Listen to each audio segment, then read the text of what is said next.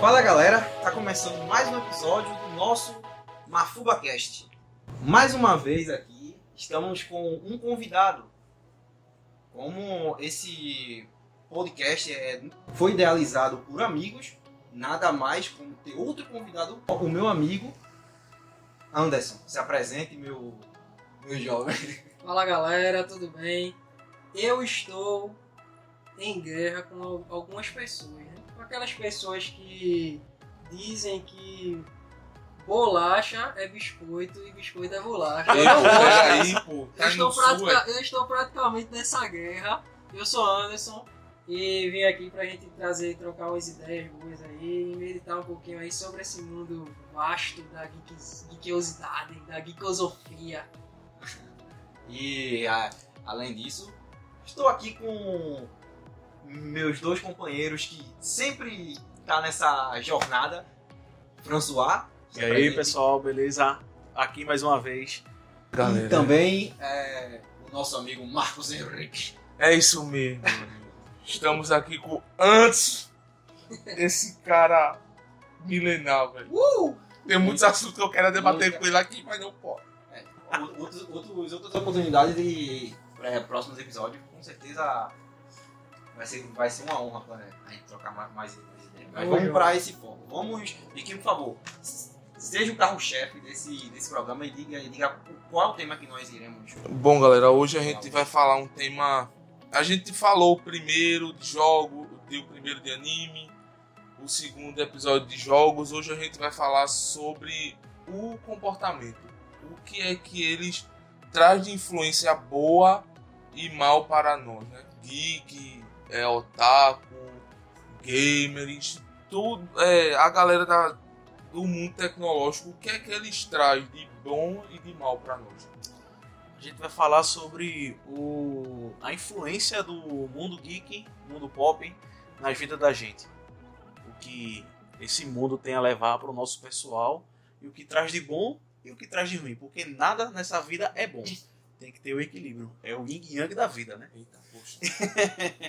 Por favor, dê uma moral pra gente, continue ouvindo o, o nosso podcast. Se puder também, né? Assim, eu não sou aquela pessoa que gosta de números em redes sociais, mas se quiser seguir também é bom. Sempre Já é bom. ajuda, já Já ajuda. ajuda, já ajuda.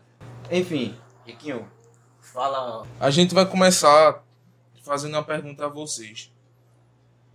É, vocês assistindo algum anime, jogando, eu creio que todo mundo aqui, eu acho que já passou na mente de vocês. Será que essa esse jogo ou esse anime me influencia?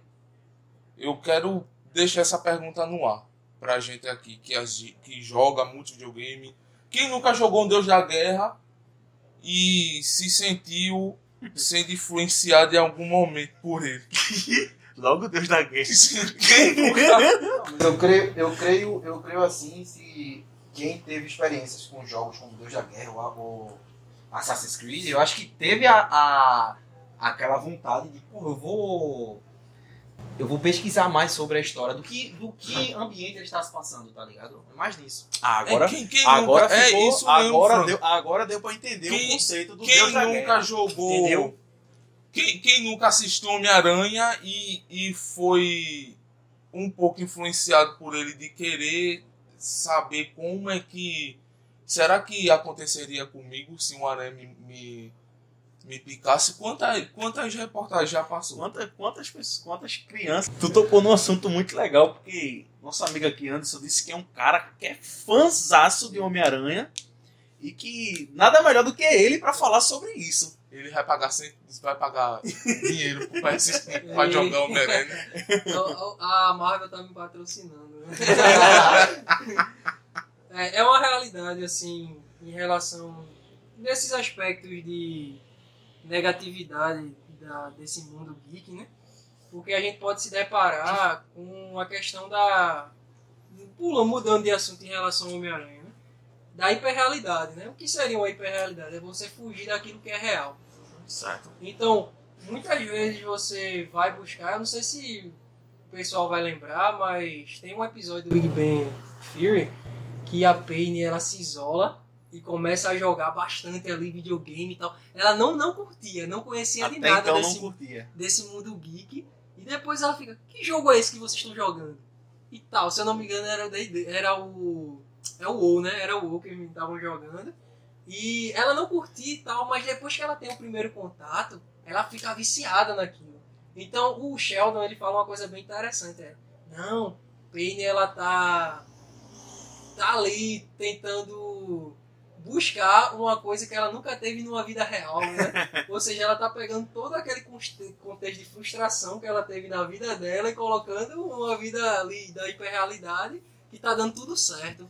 Então, às vezes você por não conseguir alguma coisa na vida, no cotidiano, você passa a se isolar, né? Os games ou o mundo geek, ou seja lá o que for, até mesmo livros, vai fazer com que você vá buscar algo que não é real e que você possa buscar um refúgio ali.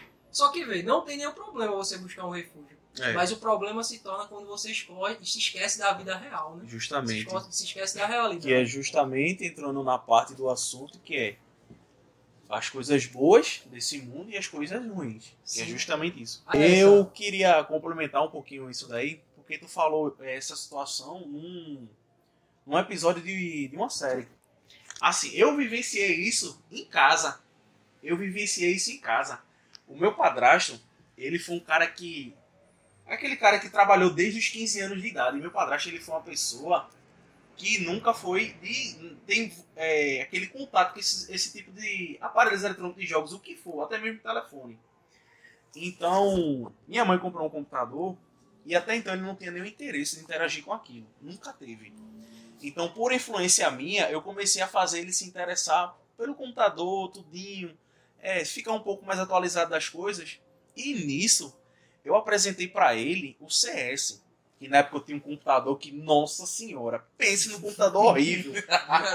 Um processador Atom. Eu lembro. Vixe, nossa senhora. Era o único jogo que conseguia jogar. Era, era o CS.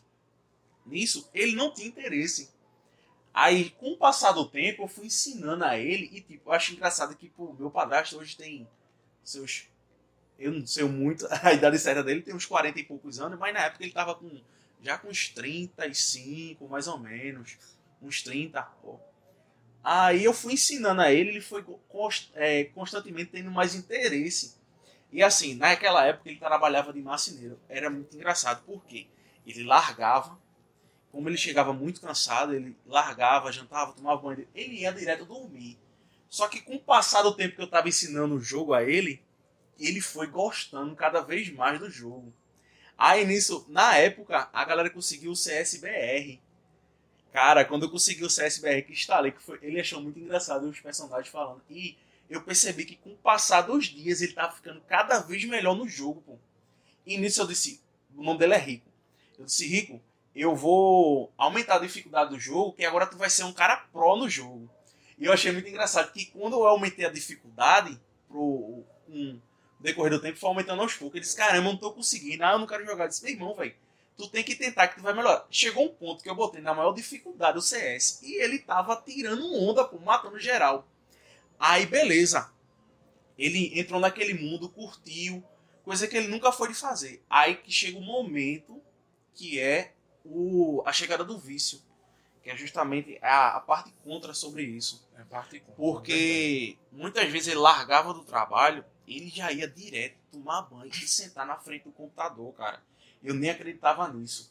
Nisso, ele ficava até tarde da noite, sendo que o trabalho dele como marceneiro era basicamente no centro de Recife. Então, a gente sabe que para pegar um ônibus é um sacrifício. Então, todo santo dia, de 5 horas da manhã e às vezes de 4 horas da manhã, ele tem que estar de pé para poder ir trabalho. Então, assim, tem aquele refúgio legal, porque o dia a dia do trabalho dele é só trabalhar, chegar em casa e dormir. E ver é, esse. Apresentar esse jogo para ele foi muito bom, a interação muito boa. Eu via que ele gostava muito. Só que com o decorrer do tempo veio a questão do vício. Ele ficar até tarde jogando e se atrapalhando no trabalho, porque muitas vezes ele não dormia bem e se atrapalhava nisso. Eu vivenciei isso dentro de casa e queria poder novamente ter um é, presente ele com o computador para ele voltar a jogar um pouquinho, porque recentemente eu perguntei a ele se ele sentia uma foto, ele disse que sentia uma foto e que queria tentar jogar de novo. Vai Ele disse que destruir a vida do rapaz. Ah, Esse é o ponto, é, o que Anderson é, colocou na mesa é muito. faz a gente refletir muito, né? A gente passou por isso também. O caso do padrasto de François, a gente passou. Eu é mesmo, porque, assim, na situação da gente, a gente passou mais quando a gente era criança, né? Foi. Assim, não tinha desempenho na escola, não tinha interesse na escola, porque a gente só queria isso. Agora, pra você ver como é as coisas.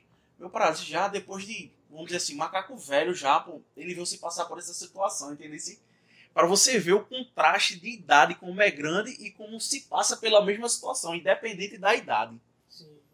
É, eu creio que isso, isso muito é pelo que, vocês, pelo que vocês falaram aí, como é mais como uma espécie de válvula de escape, eu acho que nessa questão de vício pode ser um pouco até mesmo comparado quando alguém é, quer meio que para descontar suas frustrações do dia a dia, digamos Isso. em outros tipos de, de quase igual com- a ser comparado com álcool, com cigarro, como drogas, tá ligado? Isso. Pode ser essa questão é, meio É.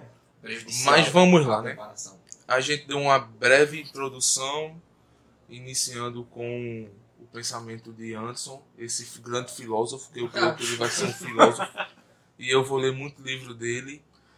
Agora a gente vai abordar, né, os dois pontos dessa nossa conversa, que é o com primeiro o lado bom, a influência boa que a cultura pop, a cultura pop eu falo geral, é, HQ, filme, anime, games, sons, estilo de música, eu falo geral. Trouxe de bom pra nós. O que é que ele que ele fez assim, dizer, Henrique faz assim, Jean, tu vai pra esse caminho, Anderson, Fran, o que foi que eles trouxeram pra gente? Eu quero começar com o convidado antes. Ele vai falar assim que esse cara a gente conheceu ele muito rock roll e hoje ele é filósofo. Vamos lá ouvir dele qual qual foi a influência boa que essa cultura trouxe pra tu antes?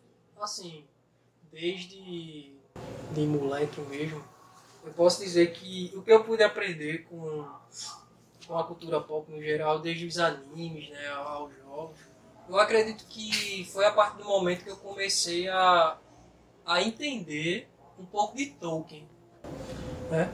Eu me deparei com uma situação em que Tolkien, ele mesmo não conhecendo tanto Tolkien, né, eu sou mais do mundo de Lewis, do C.S. Lewis, mas Tolkien ele fala uma coisa bem interessante sobre a ideia da recuperação, né? que é através de você saber lidar com as coisas da vida por meio dos dragões do, do, do imaginário. Né? E ele escrevia para os seus filhos, né? escreviam ali a literatura fantástica. Né? E isso me influenciou bastante, porque ali eu pude observar algumas características e quando eu passava a assistir um filme, um anime ou algo do tipo, aquilo me fazia meditar mais, né? refletir mais sobre aquilo que, que o episódio queria trazer. Por exemplo, é, em, em alguma coisa mais moderna, né, recentemente, eu assisti o Ultraman da Netflix. E o Ultraman da Netflix ele é bem diferente, né? Ele, os bichos não ficam gigantes, né? Eles são pequenininhos, normais e tal. Mas me fez refletir bastante sobre a ideia do- dos super-heróis, né? Que quando é, eles, de certa forma, fazem o que é certo, né? Vivem ali de uma maneira certa, então todo mundo tá lá dando like pra ele, tá sendo bem visto pela sociedade.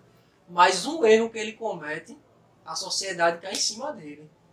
Começa a denegrir a imagem do super-herói, começa a dizer que ele não vale nada, que ele é um, é um, um lixo É mesmo. uma, isso daí é uma coisa que realmente acontece muito na vida, né? Principalmente em trabalho, né? Porque a gente tá lá se esforçando, dando o melhor. E o primeiro erro de besta que a gente faz, todo mundo enxerga. É a ponto dele. Cai em cima. Então, Realmente, isso daí diretamente com a vida da gente. Isso, isso me fez pensar muito sobre a questão do Ultraman e também em algo mais moderno. É, até mesmo a, Jess- a Jessica Jones, é, recentemente que eu assisti, tive esse contato, ela tava ali, né? Fazendo, tentando resolver casos, fazer o bem para algumas pessoas e tal, sendo uma detetive. Só que ela ainda lidava com seus conflitos do passado. Ela tinha superpoderes incríveis, era uma mulher incrível, mas todas as vezes ela se deparava ali no espelho do banheiro, lavava o rosto e olhava para si e via suas crises. Então você vê como essas coisas elas não traz, nos trazem uma realidade, até mesmo nos faz aplicar na nossa própria vida, que a gente não tem poder para salvar todo mundo. A gente não tem essa capacidade, né? De É. ser aceito por todos. Por todos. De trazer uma palavra boa que todo mundo vai nos aceitar, vai nos trazer de boa. O mundo ele sempre vai ser mal, o sistema é mal, né? As pessoas são más. Então, o que vale é a gente ter essa consciência e saber lidar com esses conflitos. Não adianta, como foi dito no início, a gente fugir para uma hiperrealidade, né? lidar com um mundo que não existe, né? Isso não é errado, em nenhum momento você imaginar algo do tipo, né? Mas você esquecer o que está ao seu redor se torna um erro, né? Então, é uma das coisas que eu pude aprender, né? Com esses, essas obras recentes. É isso, né? E tem muitas outras coisas né, que a gente pode lidar aí, como a obra incrível aí dos jogos, né? Do Nino Kuni, que eu pude aprender também, né? Você ali tendo um personagem que é levado para um outro mundo? Um mundo normal aqui, tal, no Japão, e a gente não tá no Japão, né? Mas é o mundo normal. Certo. E ao nada o personagem ele é retirado daquele mundo e mandado para outro. Só que ali ele vai aprendendo coisas que ele aprendendo ali ele pode aplicar na sua vida no mundo real. Então você vê que dentro da história o personagem ele aprende lições que traz para esse mundo real que nós também viemos aprender na vida real. É que negócio louco, né? Então é algo muito genial, né? Você parar para olhar para essas obras com os olhares mais críticos, né? E analisar, né? A, a essa pegada aí. Eu acho muito da hora.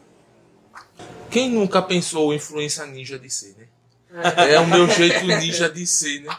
Sempre quando a gente assistia Naruto, a gente dizia isso quando conquistava alguma coisa. É meu jeito ninja de ser. Ninja de ser, né? É uma frase épica de Naruto, né? Mas vamos ouvir Jean. O que é a influência boa, Jean? Eu sei que, que tem muito, que a gente cresceu junto nisso e sabe.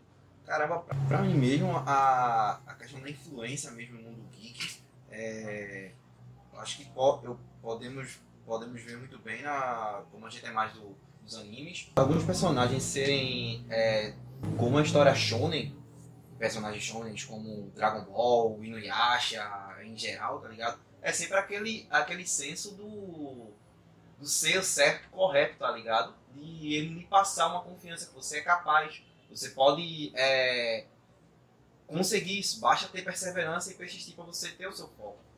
Seguir o seu caminho. Eu acho que é uma coisa também que pode até mesmo que ser é, em paralelo é, em até mesmo da jornada do herói. A jornada do herói, se você perceber, Boa. ele é muito é, usado não só na questão de escrever um roteiro, que, que quem puder também me ajudar com quais são os pontos certos da jornada do herói, que tem um senso do mundo comum. Se for para levar para algumas mensagens próprio, da própria vida, é quando você ainda é jovem, ainda é jovem, está descobrindo o mundo. Também tem a, a questão do chamado, é quando você vê algo que vai influenciar, tá ligado? E você vai é, se sentir atraído para fazer algo. Posso também sendo meio equivocado nas palavras. E também tem a recusa de você ver que algo vai vai lhe atrai e você meio que renega. Isso é como se fosse levar para os personagens é, é ele meio que recusar, não aceitar que tem os seus poderes. Entendeu?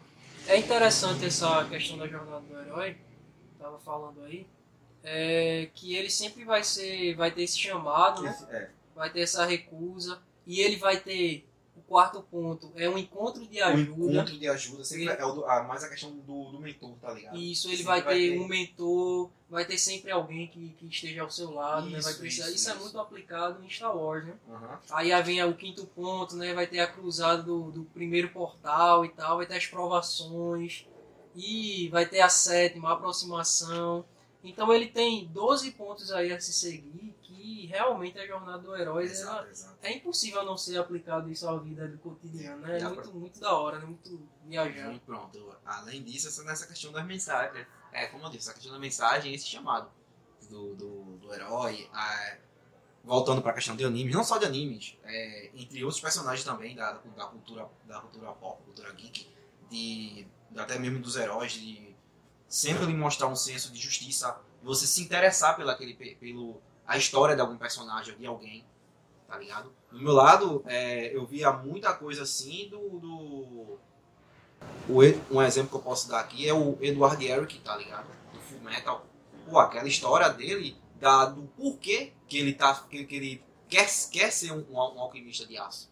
Do porquê que ele quer seguir o destino dele. O bem do, do, do- de tentar resgatar o corpo do irmão. Entre outras e outras coisas, que além dele mostrar que ele pode ser capaz. E, e entre outros personagens também, que mostra que você. Até mesmo Naruto, mesmo ele, mesmo ele o tempo todo do, do- na história somente querer ir atrás do Sasuke e querer ser prefeito. E falar a frase mais falada do anime, Date Bayo. Date Date Bayo. Date Bayo. Eu vou ser você vai. cara tudo certo. O prefeito. Ser prefeito. prefeito Você é o prefeito de Konoha. É, embora. É isso, tá ligado? Sempre ele vai motivar. A pessoa às vezes pode ser. é, você pode estar desiludido. Você sempre vai ver nessas obras algo que, poxa, eu também posso ser como ele. Eu também posso é, seguir meu, meu, meu caminho. No meu lado foi mais na questão da. Mais pela questão da música, de desenho, que eu me inspirei muito, tá ligado? E É só, só um, uma, coisa a acrescentar que eu achei legal. Essa questão do Naruto eu acho muito massa. É os atos altruístas dele, né, cara? É, Que inspira a gente. Tipo, inspira também muitos personagens, né? o cara, o cara conhecia Gara. Gara era o cara malvado. Vamos dizer que aquele cara que faz bullying na escola. Era o, de... O cara era. era o, depress... era o depressivo, o E- pescotapa. E assim, O pescotapa, é. o que eu achei massa é que Gara foi mudado pela vida de Naruto. O, auto, o ato altruísta, de- al- altruísta de Naruto fez com que Gara enxergasse algo diferente né, na vida. Isso faz você também meditar muito, cara. Você fica, cara, como Naruto amava as pessoas. Esse. O que eu curti muito, gente, tu falar da jornada do herói, é porque a gente se põe no lugar da- do É, mundo comum. empatia, Aí tá? quando você vai. Você é chamado para uma aventura pelo lado. o- Como Anderson é cristão, eu já pensei logo, tipo, num, num chamado. Quando você é chamado, vamos assim para o ouvinte entender, né?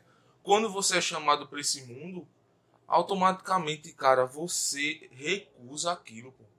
Como é que eu vou sair de um, de um conforto meu? Aí o anime ensina isso, Naruto ensinou isso a gente Ensina. em, si- a- em si, porque Naruto, tá, Naruto nunca queria estar na zona de conforto dele, ele queria aprender. Eu quero aprender para ser um ninja, que eu quero ser prefeito de Konoha. Enquanto outros queriam estar. Olha, só uma pausa. Volta em Naruto. É, volte em Naruto. E os outros não. Alguns ninjas, quando viram Naruto usando o clone um do jutsu proibido lá, né? O clone Das sombras. das sombras, ficaram. Nossa, como é que ele aprendeu? Mas ninguém vê como. Por trás dos bastidores, como ele lutou para conseguir. Isso, esforço. Chorou, foi escanteado, é, queria recusar muito o chamado dele, mas ele foi até chegar ser prefeito de Nossa, Konoha, cara, eu tô quase chorando aqui. Emocionante. que Embora- foi onde Embora uma coisa que eu vou sempre repassar, isso pode, isso pode até, até entrar num, num- um próximo episódio, mas mesmo com isso tudo, Kishimoto não sabe dar um, um, um- um desfecho para os personagens, não Isso sabe é terminar o verdade, arco dele. isso é verdade, mas-. Mas não vamos entrar nisso tá, não, a gente vai vai pros no- próximos. Ah, não fala mal dele, não, porque ele pode até querer patrocinar aqui. É, vai. A gente falando bem de Naruto, aí tu vai e fala que não dá um desfecho dos personagens. Mas vamos ouvir agora de Fran. Qual a influência boa, Fran? Que esse mundo tão fantasioso e lindo trouxe pra sua vida, cara. Cara, o assim, o se baseando no nesse mundo, o que trouxe pra mim, voltado mais pro mundo do que do Dragon Ball, que foi o anime que eu mais assisti e posso dizer que deu um algumas me fez algumas influências que poder, posso usar no- na minha vida. Assim, é, mostrar o quanto é importante a influência dos amigos e a perseverança, assim como o Naruto, né? Eu quero deixar uma frase de Tolkien que tocou minha alma. Que dá ênfase. Tolkien tocou tua alma. Que piada miséria. É... pra fechar, pra carimbar o que a gente tá falando, a frase que ele fala assim: a fantasia é escapista. E essa é a sua glória. Se um soldado é aprisionado pelo inimigo, não consideramos que é seu dever escapar? Se valorizarmos a liberdade da mente e da alma, se somos partidários da liberdade, então é nosso óbvio dever escapar e levar conosco tantas pessoas quanto conseguirmos. Veja só que frase. Que palavra magnífica dele, né? Fechou com chave de. Foi a chave de ouro para o nosso assunto essa noite. Mas, para a gente ir para outro ponto, eu queria deixar também que os anime na minha vida me tirou da me fez controlar a ansiedade e eu acho que me tirou um pouco do lado depressivo, né? De antes de eu conhecer Jean, a gente era sofria bullying na escola, então já sabe como era a vida da gente. Né? Quando a gente conheceu os games, anime, a gente nem ligava para eles, porque sempre a gente via que os personagens de anime também sofriam aquilo. E, a, e através dele a gente conseguiu, eu consegui respirar, né? Vai, Jean. Bem, é, sobre esse ponto aí, é, eu, podia, eu podia finalizar minha parte é, numa, ques- numa questão também de, a partir que a pessoa meio que amadurece com o tempo, tá ligado? Vai atrás da, de outras ideias, outras referências, eu acho que até mesmo o modo de você é, ver, ver, ver, ver certas obras, um ponto de vista diferente, também procurar é, algo que meio que muda o seu gosto. Porque pra mim, eu parei muito, como eu já disse no primeiro episódio, eu parei muito a questão de assistir anime, porque pra mim tava me saturando. Eu não tava mais à vontade de sempre ver o personagem é, que falava alto, sempre tinha aque- aquela, aquela coisa meio clichê, ou sempre aquela saturação. Eu comecei a ver uma, uma- a- é, obras, até em séries, quadrinhos, quadrinhos, em que a realidade era muito passado para fantasia. Eu vi muita, muita coisas de, de, de animes em que falava sobre quando você cresce, você tem que ter suas responsabilidades de, sei lá, ter um emprego, pagar suas contas Isso é e conviver com outras pessoas no ambiente de trabalho. E, além disso, você vê que, que mesmo sendo um, de- um, um desenho, uma animação, um personagem lá, ele vai ter seus traumas, ele vai ter seus estresses.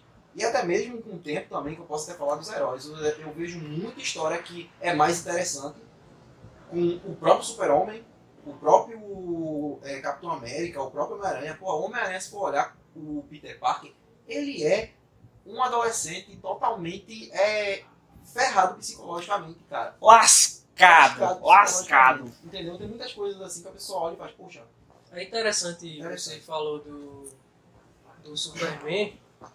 E uma das coisas que eu debatia com um amigo, e a gente falando sobre o Superman, a gente acha, acha lindo a forma como ele, mesmo com todo aquele poder, toda aquela extravagância louca lá que a gente sabe que o Superman tem, ele deixa tudo de lado para salvar uma pessoa. Ele deixa tudo de lado para ir atrás de uma pessoa. Vamos dizer que Lu está lá morrendo, a amada dele, ele vai deixar tudo de lado, vai dar a volta na Terra É, para poder salvar ela. salvar uma pessoa. Então são obras magníficas, né? Com grandes poderes vem grandes Grandes responsabilidades, né? São palavras aí do, nosso tio Ben. Eu tenho, eu tenho, uma coisa também pra falar bem sobre essa questão aí de ele ter tanto poder e muitas vezes ele não pode intervir na, na vida do, do- dos mortais, tá ligado? E ele, ele ter que passar muitas vezes por esse dilema, que ele vê como criaturas frágeis. E isso para mim, isso também fora o lado do ele ter ele não poder salvar todo mundo, ter que fazer essa escolha, como tem tem um, um quadrinho que conta sobre conta aborda sobre esse tema. E, e isso, isso infelizmente eu posso falar como se fosse a síndrome do Salvador. Sim, é a síndrome do Salvador porque é quase é que ele meio que se sente esse, esse, esse, esse drama de se sentir incapaz tá ligado? Como eu falei, não se, de não, não poder é, intervir na vida das pessoas. É tanto que a, a, a identidade do Clark Kent é como ele vê o- os, o- os terráqueos. Tá ligado? É como ele vê os terráqueos por serem é, seres meio inferiores. Inferiores, abandonados. É essa a questão, tá ligado? Típico. Muito assim. É uma coisa. É uma coisa muito complicada isso. Muito mesmo difícil de ver, né? A gente só vê uma máscara, mas não, se, não vê o que aquele personagem está passando. Né? Mas, é, como o Jean disse, é uma, é uma coisa muito. Muito interessante também. É uma influência muito boa também que eles trazem para a nossa vida. Né? Tem um. fez a gente ler, como o Anderson disse, né? Como conseguiu ler, mas pode falar, Anderson. Tem um, algo bem interessante no estúdio Ghibli, né? Você vai ver aí do, do Miyazaki. Meu irmão, tem muita obra boa, velho. Você vai assistir aí. Eu acredito que é do estúdio Ghibli, o Túmulo dos Vagalumes, né? Eu, eu, é do, do Ghibli. E Túmulo dos Vagalumes é uma obra sensacional, loucona ali, né? Você vai ver as, as pessoas morrendo, é um negócio muito pesado. Porque existe um, um problema muito sério na, na galera, que a galera acha que anime é coisa de criança, coisa infantil.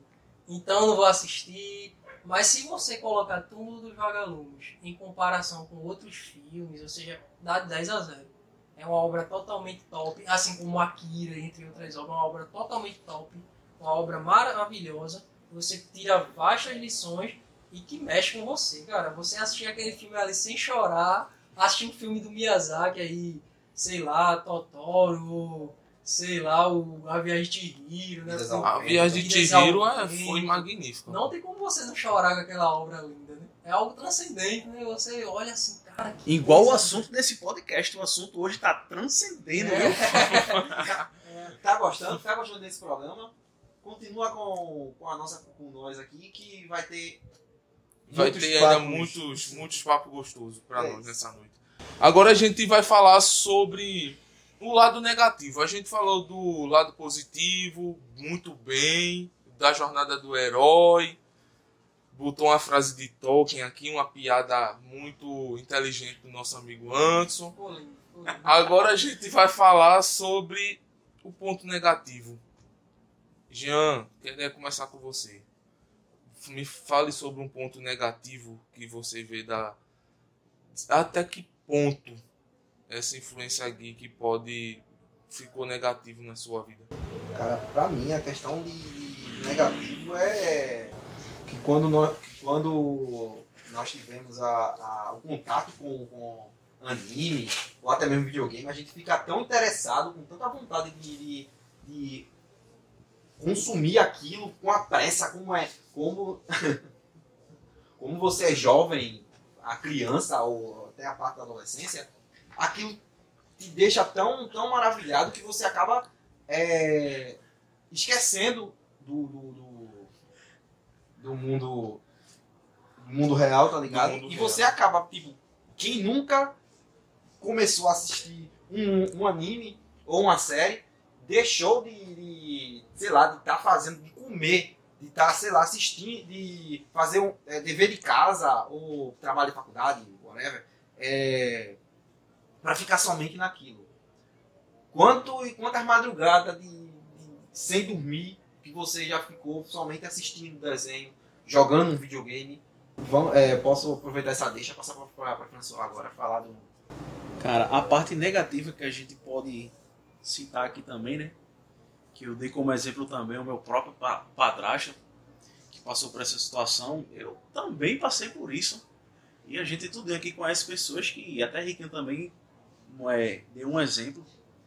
Assim, pra esse, esse vício, ele é perigoso. Realmente tem que ter um acompanha- acompanhamento dos pais. Porque se não houver controle, vai ter o vício. Assim, eu passei por isso. Eu não tinha o controle dos meus pais. O, a, o maior exemplo é quando minha mãe comprou o computador para mim. E assim, eu não fui um, um bom aluno, né? Não tinha, não tinha muito atenção nas aulas, porque minha cabeça só ficava naquele mundo da internet, de estar ali no computador e soltar aquilo ali. E, poxa, quantas noites eu não virei na frente do computador vendo besteira, assistindo vídeo no YouTube, assistindo anime, assistindo não sei o que. Cara, era só querer saber daquilo. E, cara, aquilo ali foi prejudicial. É muito prejudicial. A pessoa esquecer os estudos. E. Porque, assim, no tempo que você está estudando, tudinho, naquele momento, para você não vai ser um, um. Não vai dar em nada. Mas depois que você começa a vivenciar a sua vida adulta e a responsabilidade bater na porta, aí você vai sentir o peso É verdade. da falta disso. Assim, Com grandes poderes vem grande. a pessoa acordar para a vida já tarde é complicado no mundo Hum. que a gente vive hoje. Então, assim, tem suas coisas boas, como todo mundo diz, mas, assim, é bom sempre ter o acompanhamento dos pais, de ter esse controle, mesmo que os filhos não queiram, que sempre eles não vão gostar. Ah, mãe, por que você não deixa, não sei o que, não sei o que. Tem que ter o controle sim, porque isso pode prejudiciar muito, prejudicar muito.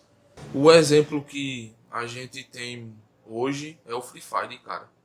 É, Hoje eu vou trabalhar, eu vou malhar de 6 da manhã, passo na frente da casa do meu primo, o meu sobrinho, o filho dele tá lá 6 horas da manhã, sentado na frente de casa, no Free Fire, cara, no celular, jogando. Eu digo, minha filha, eu digo pra avó dele, você é professora, dê um livro pra esse menino ler, pelo amor de Deus. Você meio, você meio que é, olha hoje o que O que a gente passou, Freio passou, passou no passou, passado. E você olha assim e faz. Meio que você julga, mas acaba sendo quase uma hipocrisia, porque você fazia isso. Você Engraçado, engraçado é que, assim, pra gente, assim, tem os pais que orientavam sobre isso, Mas não dava ouvido. a gente Não não, dava dava ouvido, e hoje a gente passa o que eles tantos falavam, e hoje a gente vê certas crianças por aí passando por isso, e a gente tá é, falando, entendeu? Aconselhando, entendeu? E passando por isso. Assim, assim a gente vê eh, isso também não só com Free Fire nas crianças. Hoje em dia, assim, eu sei que ajuda as mães, eu passo por isso, mas tem que ter o controle já desde novo. Porque acho eu vejo tantas crianças aí eh, que não conseguem ter um café da manhã direito, porque já acorda mexendo no celular, já acorda indo direto com videogame. Às vezes a mãe não liga muito com os estudos do filho. Tem isso também. Os pais têm que ter. Tá lá em cima. Então, a gente vê muitas crianças que ficam no celular assistindo desenho, não se interessa por um estudo, por nada. E isso daí não vem só com jogos, vem também na influência dos desenhos também. Porque a gente não vê as crianças de hoje em dia que, poxa, já conseguem mexer no celular, coisa que as pessoas, os pais da gente ficam admirados quando vê isso que as crianças tão novas já dominam tão bem o celular, sabe fazer as coisas, mas tem que estar de olho porque isso pode se tornar é, prejudicar futuramente. Tem que estar de olho Isso nisso. é muito interessante porque eu lembro que uma vez, quando eu era mais novo, logo com ali, né, no, com o Xbox, né, 360, e eu jogava, eu acordava, cara, 7 horas da manhã, cedinho, e dizia a, a, a uns amigos, olha, vai lá que amanhã eu vou jogar. E eu tinha um colega que ele não sabia jogar muito bem, ele gostava de ver pessoas jogando. Eu, cara, isso é estranho, né? Por que tu não joga? Cara, não, falou isso, Anderson. Um- inclusive num podcast aqui eu comentei que assim, tinha as casas de jogos aqui sim. e eu tinha mais prazer em ver as pessoas jogarem do que jogar. Tinha o prazer, mas o prazer de ver já era o melhor prazer que pra mim era ver. Que é justamente, tá vendo? Pra vocês verem que não é só eu que passo por isso, existem tantas e tantas pessoas aí passando por isso também. Então eu começava a jogar e ele chamava ele, cara, vai lá, vai lá logo cedo. Ele chegava bem cedinho. Aí eu lembro que nessa época eu tava zerando aí a, a saga do Assassin's Creed. Eu acho que nem tinha muitos ainda, cara. Não tinha tantos Assassin's Creed. Eu acho que só tinha na época completa aí a saga de Ezio, né, até o Revelation. O Revelation estava para lançar, eu não lembro. E eu sei que eu comecei a jogar. Jogar, jogar, jogar, e ele ia todos os dias e ver. Olha o horário que, a gente- que eu acordava.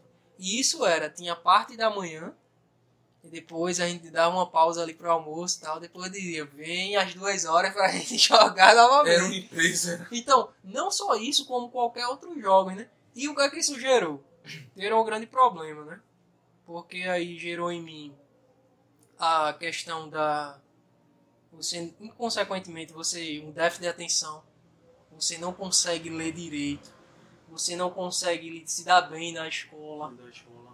Você não consegue, de certa forma, ter um relacionamento legal com as pessoas. Era muito fechado, muito introvertido. As pessoas vinham. E o fato delas não gostarem do que eu gostava, eu não conseguia me entrosar com elas. Justamente. Porque eu conseguia me entrosar com quem jogava. Né? Até que quando eu conheci o Jean, É. eu me dei bem com o Jean. É. E aí, cara, É. não sei o que, porque participava do Porque meu é um assunto que era de seu é interesse. do meu interesse. Você falando sobre isso, é, eu também era um, um cara assim.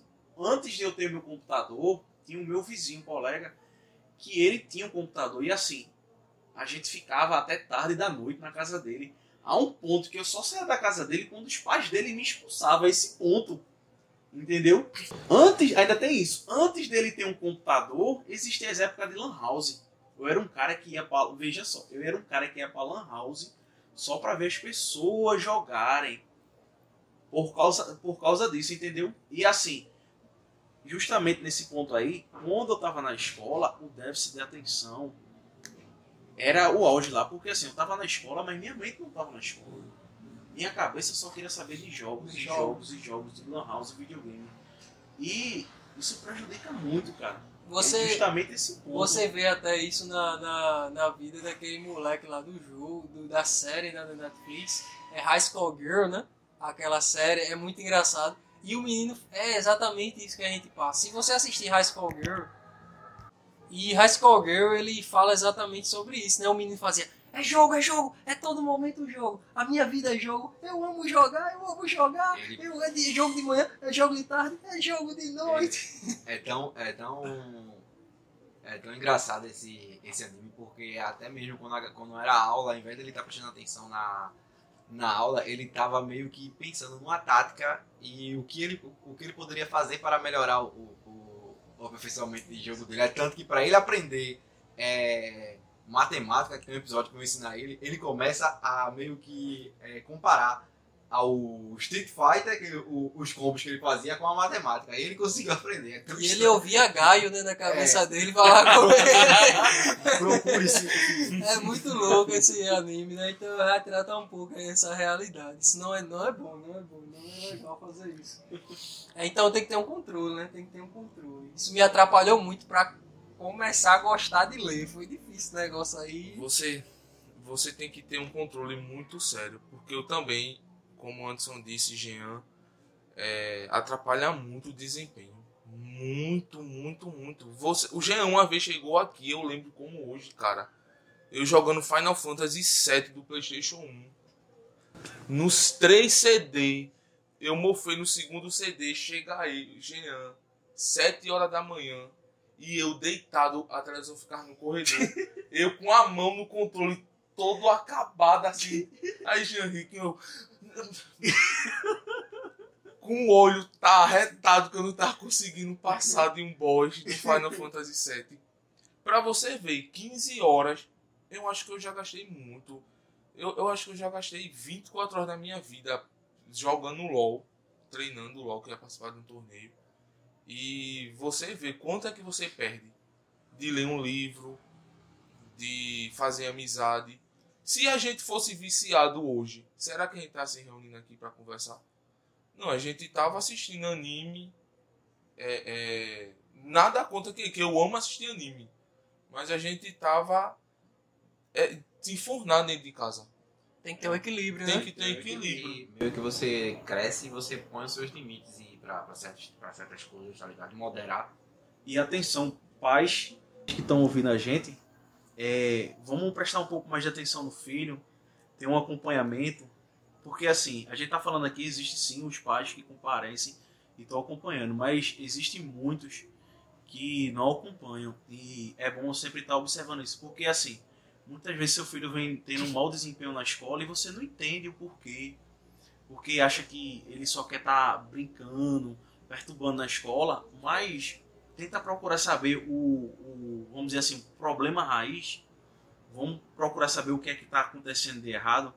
Então, observar o filho e tentar ter um controle disso que ele está usufruindo, esse, esse mundo, que ele é muito bom e tem uma boa influência, mas vão estar tá junto dos filhos tendo esse controle para eles ficarem orientados sobre isso. Exato, exato. Até mesmo essa questão de, de redes sociais. Jovem, primeiro, jovem não era nem para estar nas redes sociais.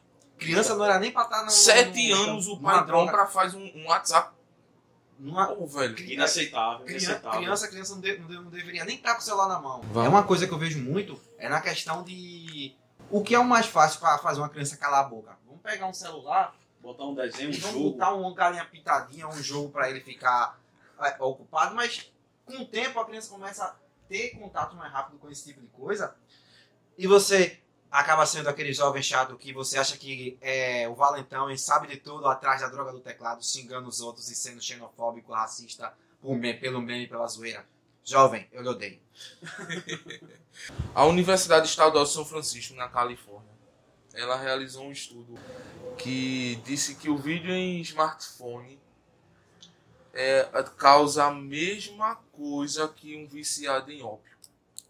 Caramba. Vê só como como é a o vício em smartphone hoje, né? O que, como é que pode? A gente fala de matemática porque entra nessa cultura. Entra, que, entra, que hoje a gente pelo smartphone a gente joga, assiste, assiste anime, vê, lê HQ, lê mangá, lê livro. Só não lê livro, que eu acho que 20, de 100%, eu acho que 20%, 30, arrastando para 30% tem alguma coisa de livro no celular que é interessante que tu falou aí é que eu lido com algumas questões de, de dependente químico, de drogado e tal.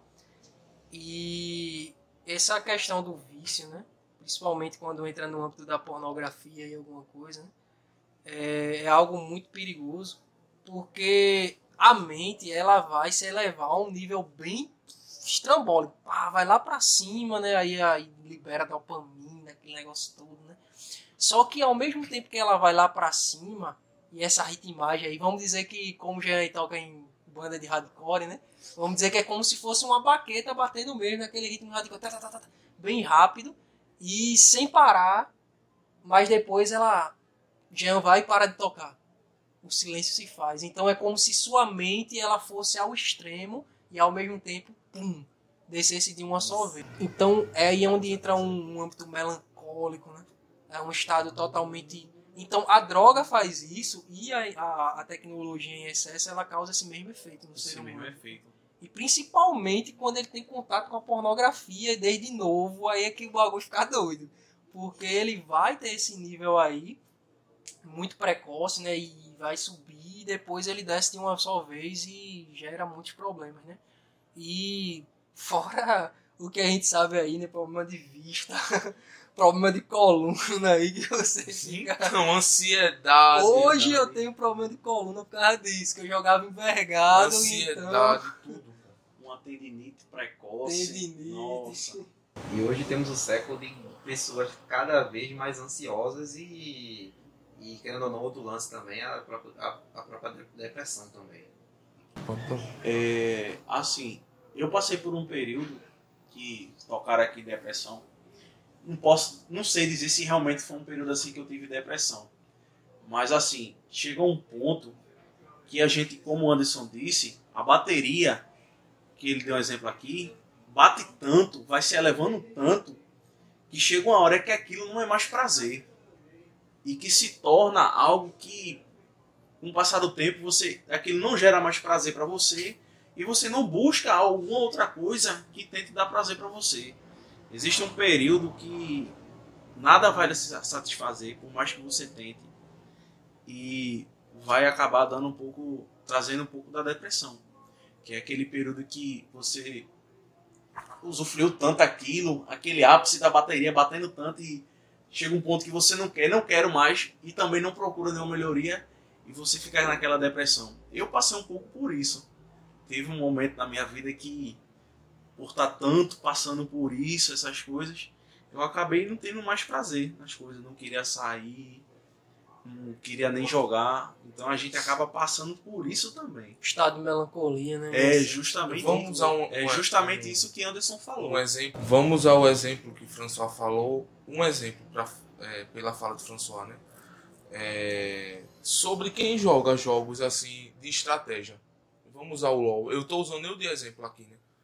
É, quando você não consegue vencer o, o LoL, você fica totalmente furioso, cara Fica bastante frustrado. frustrado, você fica ansioso, você quer bater, que não querer bater assim de agressão, assim, querer derrubar alguma, Alguma coisa, coisa, descontar a raiva gritar. coisa. É, porque você não tá conseguindo. Eu lembro que aqui em casa a gente tinha uma piscina que quando eu jogava uma partida e não ganhava, eu mergulhava na piscina e ficava meditando como é que eu vou fazer uma estratégia para vencer aquilo. Ele recorreu ao treinamento ninja. Um treinamento ninja, veja só.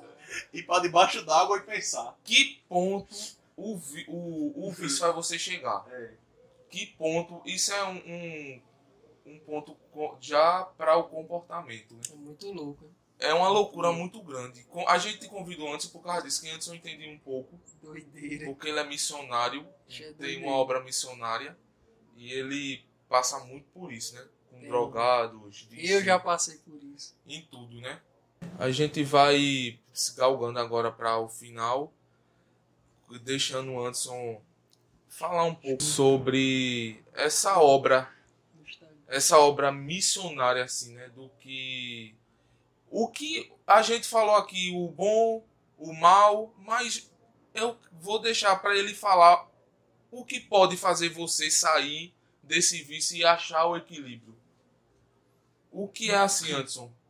O que a galera que tá ouvindo, a criança, um pai, uma mãe, pode chegar assim e dizer um jovem, não, eu, se eu seguir isso, eu vou ter o equilíbrio.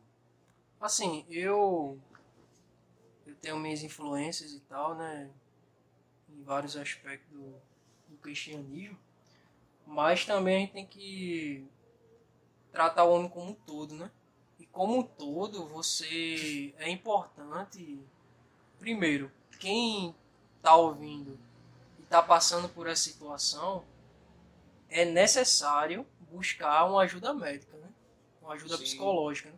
Porque existe muito esse preconceito ainda né, em relação a, a uma busca de um terapeuta, né, de uma boa terapia, de um bom psicólogo. Que as pessoas acham que fazer isso é, é ser louco, né? É louco. É, exi- justamente existe um, um grande preconceito. Assim, eu conheço mães que têm filhos realmente a gente vê que ela tem um problema de justamente déficit de atenção. Assim, eu dei um estudo rápido sobre o TDAH e assim, baseado, baseado nos, nos exemplos que pode ser a pessoa ter, algum grande parte das, dos exemplos que tem, eu para mim tomei para mim que eu passei por isso na adolescência. É uma coisa que você tem, tem tratamento e assim. A mãe ficou com preconceito de levar o filho, dizendo assim: meu filho vai tomar remédio controlado, meu filho não é louco. Mas assim, a gente não tá dizendo que ele é louco, nem o médico. É um tratamento para uma coisa que vai melhorar o desempenho do seu filho na escola, entendeu? Então é importante não ter esse preconceito. E tirar essa ideia que a criança é louca. Não, vai tomar remédio contra. Não, não é isso, gente. Existem pessoas especialistas que vão tratar do seu filho. É, vamos dizer assim, basicamente na conversa, tentando entender o que se passa na cabeça da criança e passar, e passar para os pais o devido tratamento que se, que se tem com ela. E assim, tirar essa ideia da cabeça de que a criança é louca e que precisa tomar remédio controlado. Não é isso. Tirar esse preconceito da cabeça. Isso, isso é importante, né, entender, porque é muito falho, né? Você não termina acompanhando né, a vida do seu filho, a sua própria vida aí. E isso torna algo muito, muito sério, né? Eu sei que hoje tem um tabu muito sério em falar em relação, a gente passou agora de setembro, e tem um tabu muito sério em falar em suicídio, né? Mas falar sobre suicídio, ele é algo que é muito importante, né? É muito importante quando você realmente fala de suicídio com sabedoria, Porque existe a, a questão da, da análise, né? Você analisar quais são os sintomas que você tem passado, né? Quais são as fases que você... E isso não, não pode, de forma nenhuma, você ser deixado levar por isso, né? Mesmo que não seja tão fácil falar sobre esses aspectos.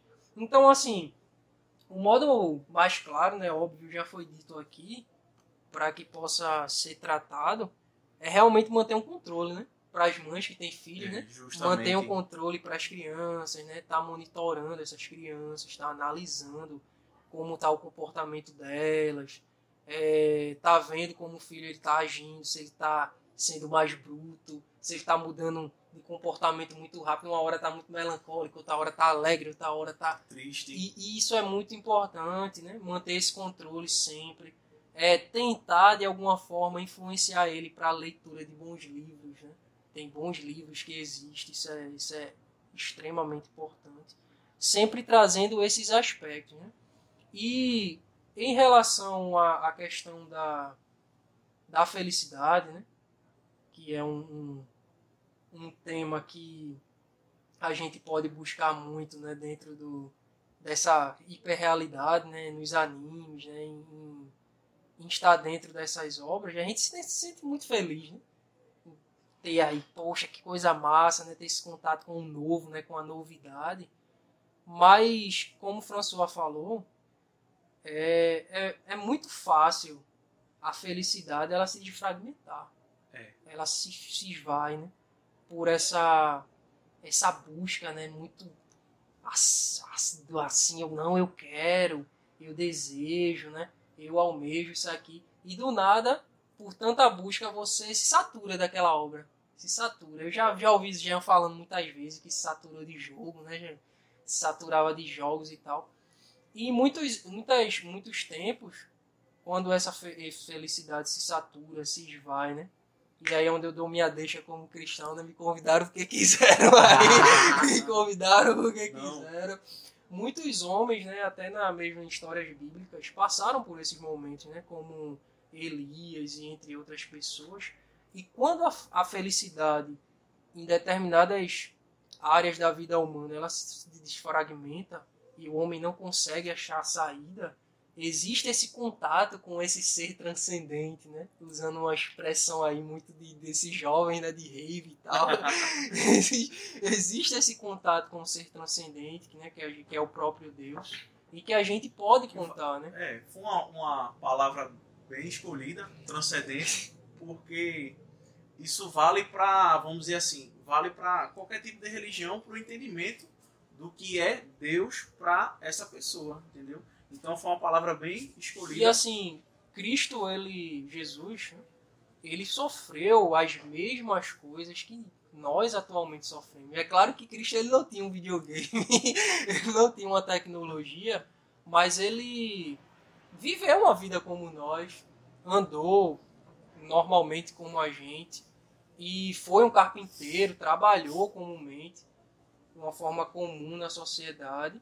E ele decidiu sofrer e viver essa vida por nós, ele ter esse contato. Mas de certa forma, é, ele morreu, né? Mas tudo isso para que pudesse nos dar esse contato de volta com Deus. né?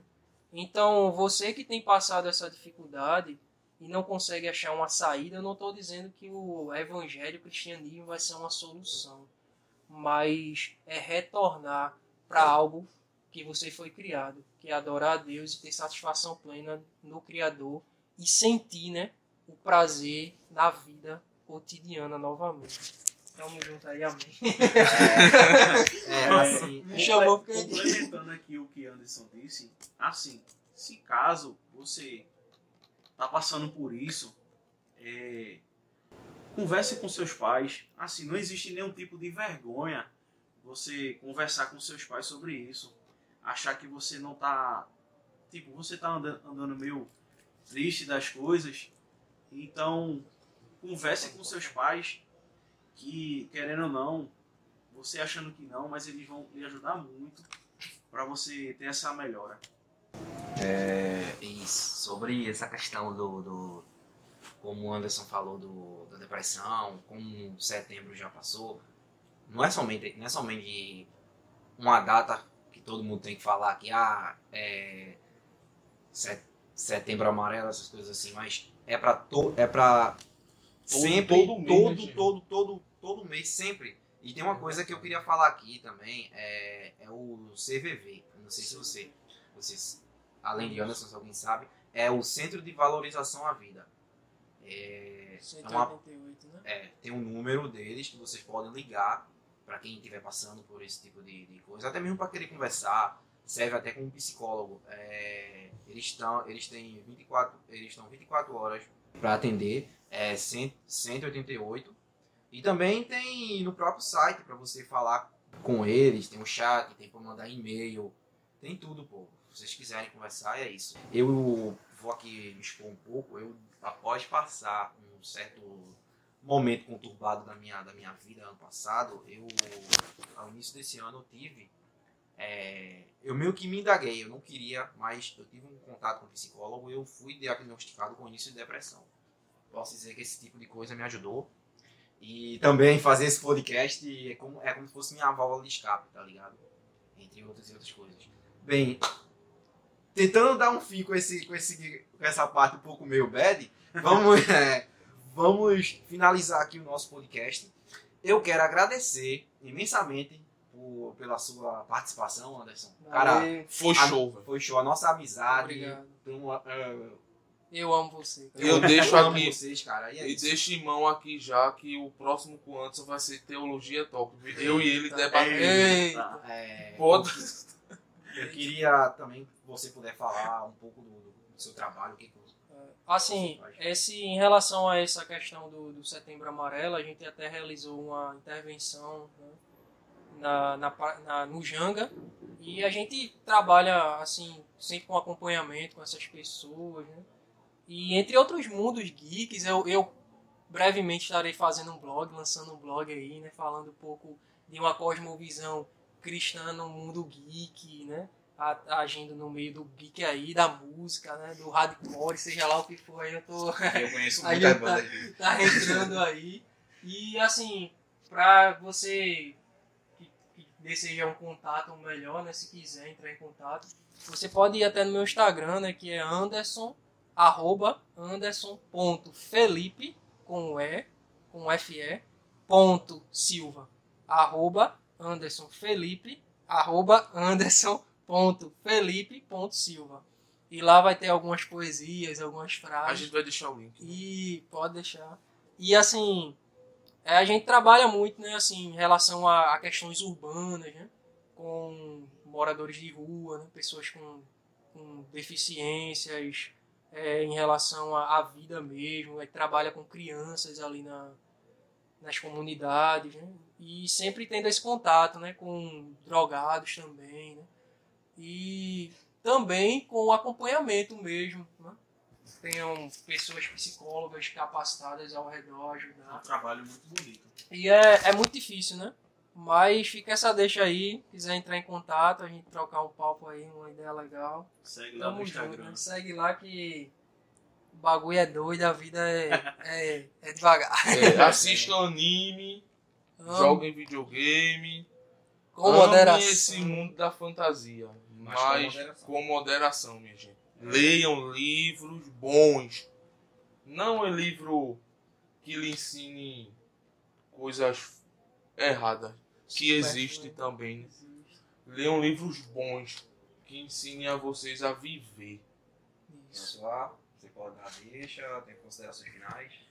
Minha deixa final é justamente o que eu falei, né? Assim, para caso você esteja passando por isso, um refúgio, é, procure seus pais, que não existe ninguém mais amigo do que eles para tentar lhe ajudar nessa hora.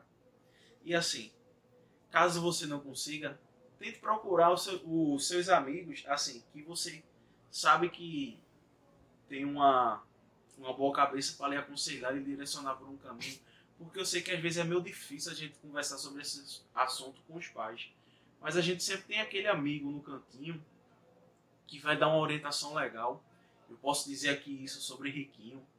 A gente é amigo pra caramba, véio, faz tantos anos. E assim, eu, nesse meu tempo de, de, de problemas que eu tive, eu nunca recorri a falar com a minha mãe sobre isso.